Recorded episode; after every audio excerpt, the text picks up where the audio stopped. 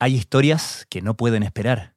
Infórmate en la tercera PM, el diario digital de la tarde, un espacio donde golpes noticiosos, contenidos exclusivos, una mirada analítica a los hechos y un minucioso fact-checking se encuentran.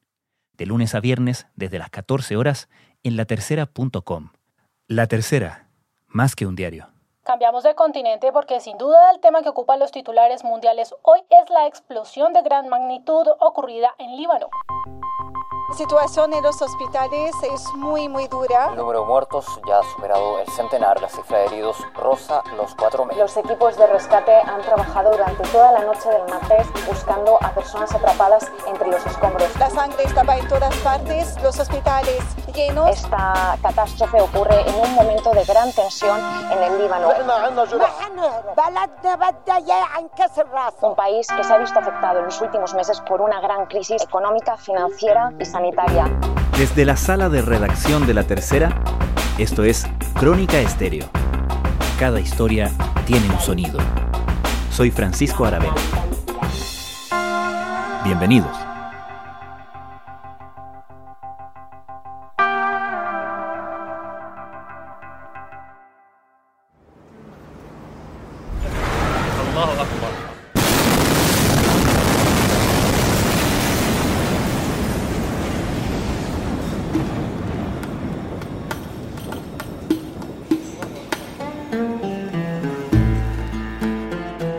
Las explosiones que sacudieron a Beirut el martes pasado impactaron al mundo por su potencia y por los numerosos e impresionantes videos que se dieron a conocer minutos después de la tragedia. Las cerca de 3.000 toneladas de nitrato de amonio que explotaron en el puerto de la capital libanesa, almacenadas ahí por años a pesar de su peligrosidad, se transformaron en la última evidencia de una corrupción generalizada que ya estaba enfureciendo a buena parte de la población. El Líbano vivía su propio estallido social desde octubre del año pasado, que ya había provocado la caída de un gobierno. Ayer, todo el gabinete del primer ministro Hassan Diab, él incluido, presentaron su renuncia. A ellos se unió un grupo de parlamentarios. Pero esto está lejos de calmar los ánimos en una población que con la emergencia de la tragedia sumada a la crisis económica y sanitaria está demandando cambios más radicales. Mientras, la comunidad internacional, en un esfuerzo coordinado por el gobierno francés, ha asegurado una ayuda económica de 300 millones de dólares. Pero no se trata, advierten, de un cheque en blanco. ¿Qué está pasando en el Líbano? Más allá de las causas concretas, ¿qué explotó la semana pasada en Beirut? Yo creo que lo que explotó finalmente aquí en Beirut es lo que acabo de leer en, una, en la editorial del día de hoy del diario L'Orient du Jour, que es un diario del Líbano. Explotó finalmente toda la, la mugre que estaba en las alcantarillas. Así de fuerte. Paulina Astroza es doctora en Ciencias Políticas y Sociales y académica de la Universidad de Concepción. Porque efectivamente esta explosión, explosiones, porque finalmente fueron dos, han dejado más que al desnudo todo lo que venía acumulando el Líbano durante muchísimos años, pero sobre todo en los últimos años y particularmente desde el año pasado, toda la pudredumbre que un sistema político estaba generando y en el cual la ciudadanía libanesa, sobre todo los jóvenes, desde el 17 de octubre del año pasado, mira la conciencia, ellos ya habían empezado a manifestarse en las calles de manera pacífica, pidiendo cambios reales y con mucha similitud respecto de lo que ellos estaban pidiendo en relación a lo que después significó al día siguiente el movimiento social aquí en Chile. Multitudinarias protestas contra el gobierno en Líbano fue la gota que rebasó el vaso para muchos habitantes de un país cuya vida cotidiana no ha dejado de degradarse con incesantes cortes de agua y electricidad 30 años después del fin de la guerra civil. Las manifestaciones han ganado cada vez más fuerza en momentos en que la clase política en el poder desde hace décadas es acusada de corrupta y de ser incapaz de encontrar soluciones. Y en el fondo saltó eso, pero allá estamos hablando en otros niveles de, porque aquí vamos a hablar de corrupción, vamos a hablar de nepotismo, vamos a hablar de 15 años de guerra civil, vamos a hablar de terrorismo, porque está Hezbollah, y una separación entre la ciudadanía y la clase política que, o sea, es todo muchísimo más grave de lo que podríamos decir que pasa aquí en Chile. Entonces, en el fondo explotó eso, explotaron las alcantarillas y salió toda la podredumbre y la cólera de la gente que imagínate ayer aparecía en el, el sábado, en realidad con el símbolo de las orcas. En el fondo salían con una soga y pidiéndole a Francia que le enviaran la guillotina. Hmm. Y no es que estemos hablando de personas de grupos terroristas que están, no, son ciudadanos libaneses, son estudiantes, son jóvenes, son ciudadanía común y corriente que lleva años en una situación y que reventó.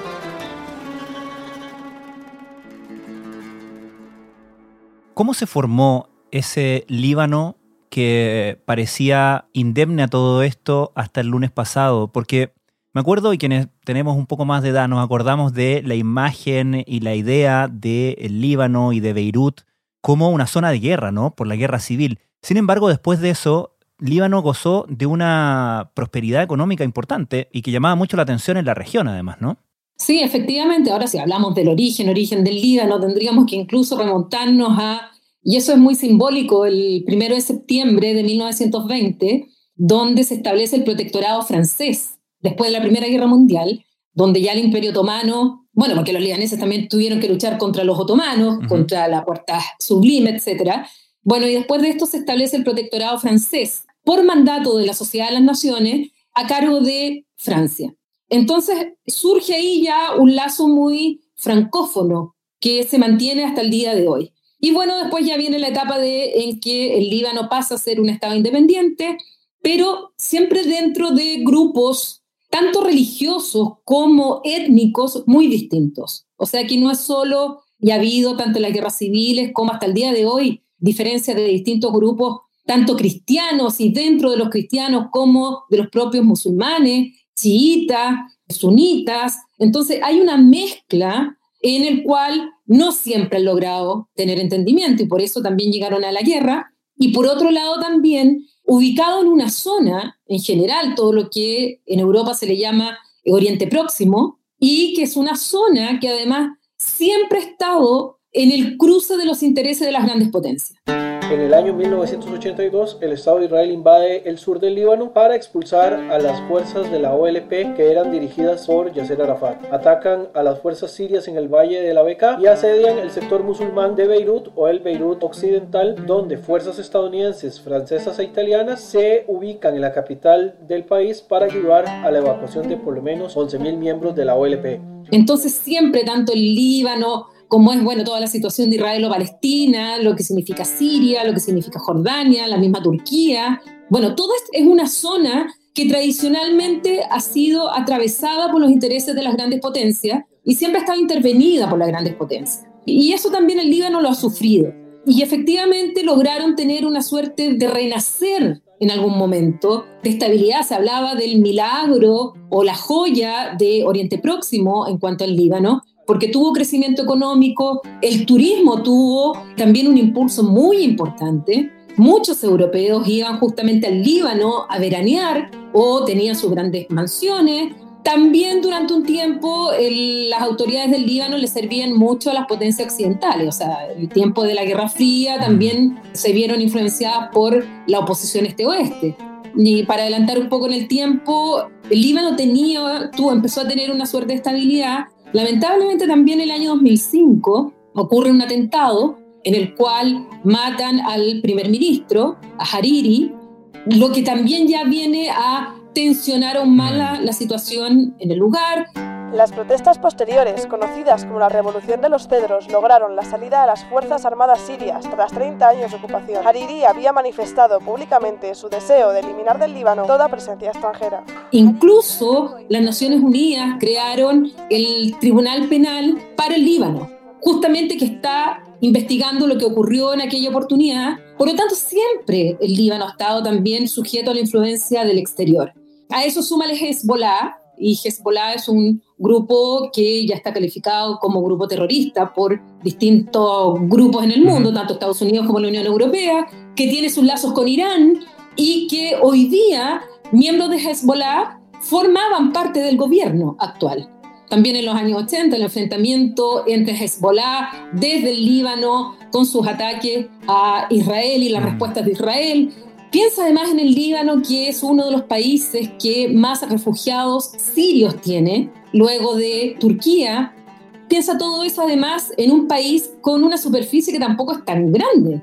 Entonces, se suman una serie de factores y que, bueno, después de este renacer que muchos pensaban que los políticos, sobre todo con ayuda occidental, en especial francesa, empiezan a revivir y a crecer económicamente y a mostrarse como bueno, sencillamente una clase política que empezó a pudrirse, como lo hizo hoy día la editorial, en la corrupción. La corrupción empezó a aumentar muchísimo, mafias dentro de los mismos grupos, una desconexión con la ciudadanía total, el aumento de la pobreza, además mucho nepotismo al interior de los propios clanes o grupos políticos, con una ley electoral también que en el Líbano no permite que grupos nacidos de la sociedad civil o grupos más pequeños, independientes, puedan tener participación dentro del Parlamento, lo que hace que también la ciudadanía se aleje de sus políticos. Decenas de miles de libaneses salen a las calles en Beirut contra la clase política acusada de corrupción.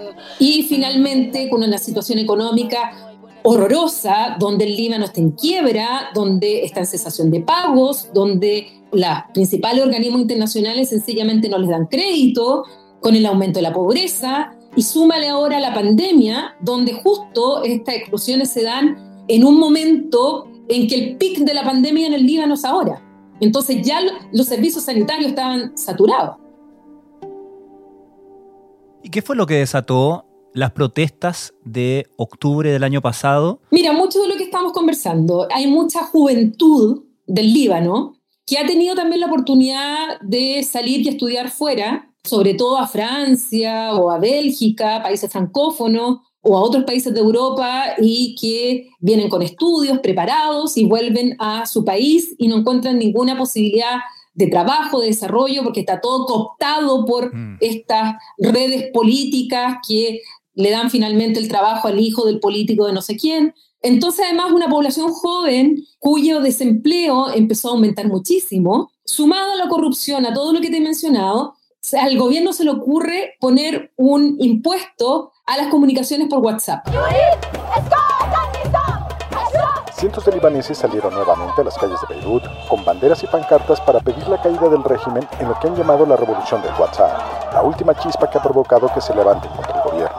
Y ese fue el detonante, esos fueron como los 30 pesos del metro mm. nuestro. Entonces, cuando deciden en ese momento el primer ministro imponer este impuesto, los jóvenes, sobre todo, se fueron a la Plaza de los Mártires en Beirut y en otras ciudades del Líbano y empezaron a protestar. Pero empezó también la represión por parte del régimen y ya se llegó un momento en que la represión y la violencia aumentó tanto que el propio Hariri, que era en ese momento el primer ministro, dimite, llama nuevas elecciones y por eso que el gobierno que acaba de dimitir hoy día lleva siete meses en el cargo.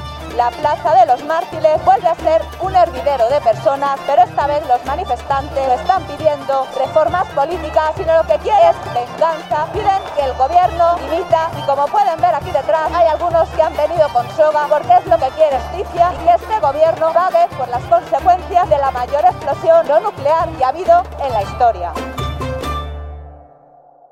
El primer ministro, ahora cuando dimite, habla de una corrupción en el Estado que permea todo, dimite todo el gobierno, y la pregunta que queda, supongo, es qué posibilidades hay de que lo que venga a continuación efectivamente responda, al menos parcialmente, a las demandas que se están haciendo en un momento además tan crucial como el que está viviendo ahora con toda esta emergencia encima, ¿no? Yo lo veo muy difícil. Primero, por lo que yo te decía, ellos tienen una ley electoral que es bien particular, divide muchísimo, en muchísimas circunscripciones y dentro de las circunscripciones tienen un sistema en el cual para que puedan salir elegidos, o sea, para que tenga representante, un partido político, la lista tiene que cumplir con un cierto umbral o coeficiente. pero ese coeficiente depende de la cantidad de personas de ese lugar y la cantidad de escaños que le corresponde a esa circunscripción. Entonces, yo leía que, ponte tú en un lugar, si son 100.000 personas y tienen 10 cargos, bueno, para poder entrar tiene que tener más de 10.000 votos. Si no tienes más de 10.000 votos, tú no puedes tener representación. Entonces, en un sistema parlamentario, cuando tú ves, por ejemplo, el sistema parlamentario alemán, el umbral es un 5%. Hmm. Normalmente los umbrales en los países occidentales que tienen el sistema parlamentario son 5%. Y aquí podía ser 10% y hay ciertas circunscripciones que es un 18%, o puede ser más. Miles de personas participaron el sábado en una protesta para denunciar la reciente formación de un nuevo ejecutivo que no responde a sus expectativas.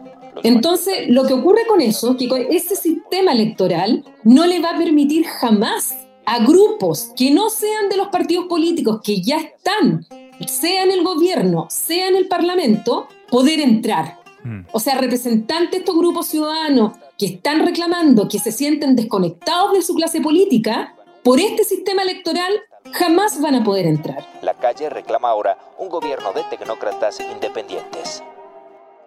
¿Quiénes son los que mandan? ¿Quiénes son los grandes poderes en Líbano? A ver, tienen un sistema parlamentario, obviamente, donde tienen un primer ministro, donde tienen un presidente, donde finalmente quien eh, eh, en estos sistemas depende mucho de quién tiene la mayoría en el Parlamento para formar gobierno. Y actualmente está, como yo te contaba, miembro de Hezbollah y también de del, presidente, digamos, eh, Michel Aoun, que se llama los aunistas, con otros grupos que han formado gobierno. Hay una oposición, sobre todo grupos cristianos, que incluso empezaron el mismo día sábado a renunciar algunos diputados a su escaño. Dentro de ellos, unos que renunciaron porque su propio secretario general había muerto incluso en la explosión. Entonces hay una cantidad de grupos políticos bastante fragmentados, pero finalmente quien manda el gobierno y quien tiene la mayoría en el Parlamento. Entonces, si el ingreso al Parlamento es restrictivo, para estos movimientos que están en la calle, yo no veo cómo se va a solucionar. Porque además ellos no solo querían, los que gritan en la calle y los que han salido no solamente la vez pasada, sino que con más rabia ahora, ellos quieren que todos los políticos se vayan, no solo el gobierno. Por lo tanto, ellos no están satisfechos con que el gobierno dimita, porque además el gobierno esto significa que hasta que no elijan un nuevo gobierno, va a ser el primer ministro quien va a continuar como ministro de Asuntos Corrientes. Entonces va a seguir siendo primer ministro. Y además la gente quiere que se vaya toda la clase política. Entonces te vas a encontrar en una situación muy compleja y más aún con el tema sanitario, con el tema alimenticio, que es muy, muy grave, con el socorro que tiene que llegar rápido, de urgencia, y no tienen el puerto, que era justamente a través del puerto donde llegaban todos los insumos y todo lo, todo lo que llegaba al Líbano llegaba principalmente por el puerto que hoy ya no existe. Condolencias y ayuda para el Líbano tras la tremenda explosión en el puerto de Beirut que ha causado la muerte de un centenar de personas y herido a unas 4.000. Las operaciones de rescate continúan tras una deflagración cuya onda expansiva se sintió incluso en Chipre a una distancia de 200 kilómetros. Finalmente, Paulina, ¿Qué rol crees tú que le cabe o le puede caber a Europa en la reconstrucción? Y podemos hablar de reconstrucción no solamente después de las explosiones, sino que la reconstrucción sistémica, ¿no? Política. Vimos que el presidente Macron tuvo un rol preponderante en el acuerdo que se alcanzó de ayuda humanitaria. Ya tomaron ya claramente el timón de cómo organizarse para ir en ayuda rápida del Líbano. Eh, Emmanuel Macron, de hecho, fue antes a Beirut que el propio presidente de la, del Consejo Europeo, que es Charles Michel, belga, que fue después. Ayudas por más de 298 millones de dólares. Pero se llama esta conferencia internacional, que fue el día de ayer, convocada por Naciones Unidas con el presidente Macron, y que logran reunir más de 300 millones de euros, por lo que acabo de ver, las últimas cifras, más allá de lo que la propia Francia o los países en particular ya habían ofrecido directamente a ir en apoyo del Líbano. Pero el grave problema que tienen aquí es justamente el tema de la corrupción, porque no confían en las autoridades La propia gente le decía a Macron en la calle que por favor los ayudaran, pero que no le dieran el dinero a los políticos, porque si no se iba a quedar el dinero mm. en los políticos y no iba a llegar a la gente. Una de las discusiones fue cómo hacer para que las ayudas no sean un cheque en blanco. Algunos países temen que el dinero se pierda en medio de la corrupción que denuncian los manifestantes en Líbano o están preocupados por una eventual influencia de Irán a través del grupo Hezbollah. Entonces Manuel Macron, y esa fue la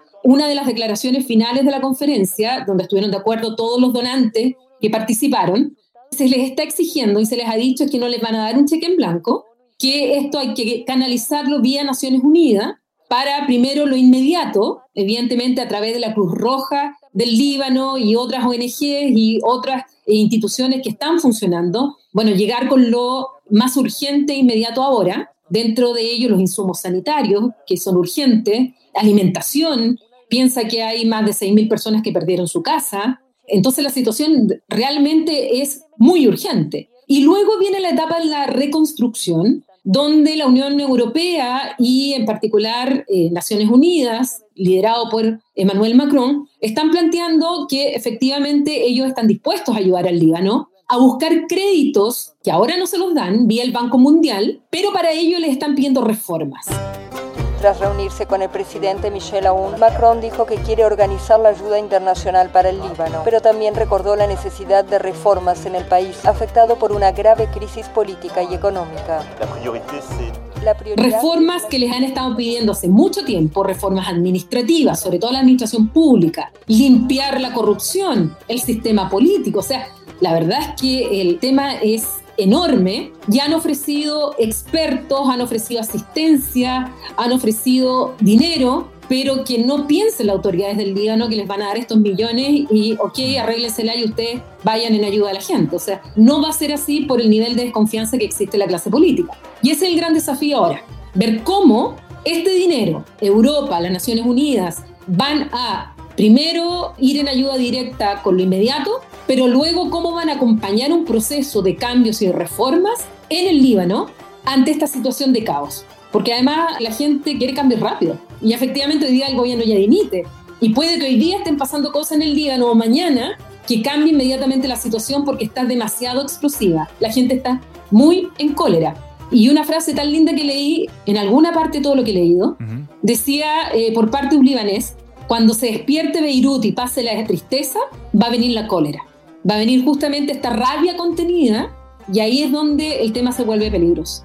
Seis días después de la deflagración de 3.000 toneladas de nitrato de amonio, que ha dejado al menos 160 muertos y más de 6.000 heridos, el gobierno del Líbano dimite en bloque. Paulina Astroza, muchísimas gracias. No, gracias a ti.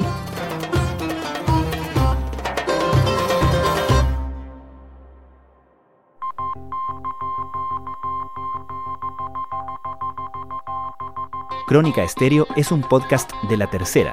La producción es de Rodrigo Álvarez y Melisa Morales. Y la edición de quien les habla, Francisco Aravena. La postproducción de audio es de Michel Poblete. Nuestro tema principal es Hawaiian Silky de Sola Rosa, gentileza de Way Up Records. Nos encontramos pronto en una nueva edición de Crónica Estéreo. Les recordamos que todos nuestros episodios están disponibles en latercera.com Spotify, Apple Podcasts, Google Podcasts y donde sea que escuchen sus podcasts.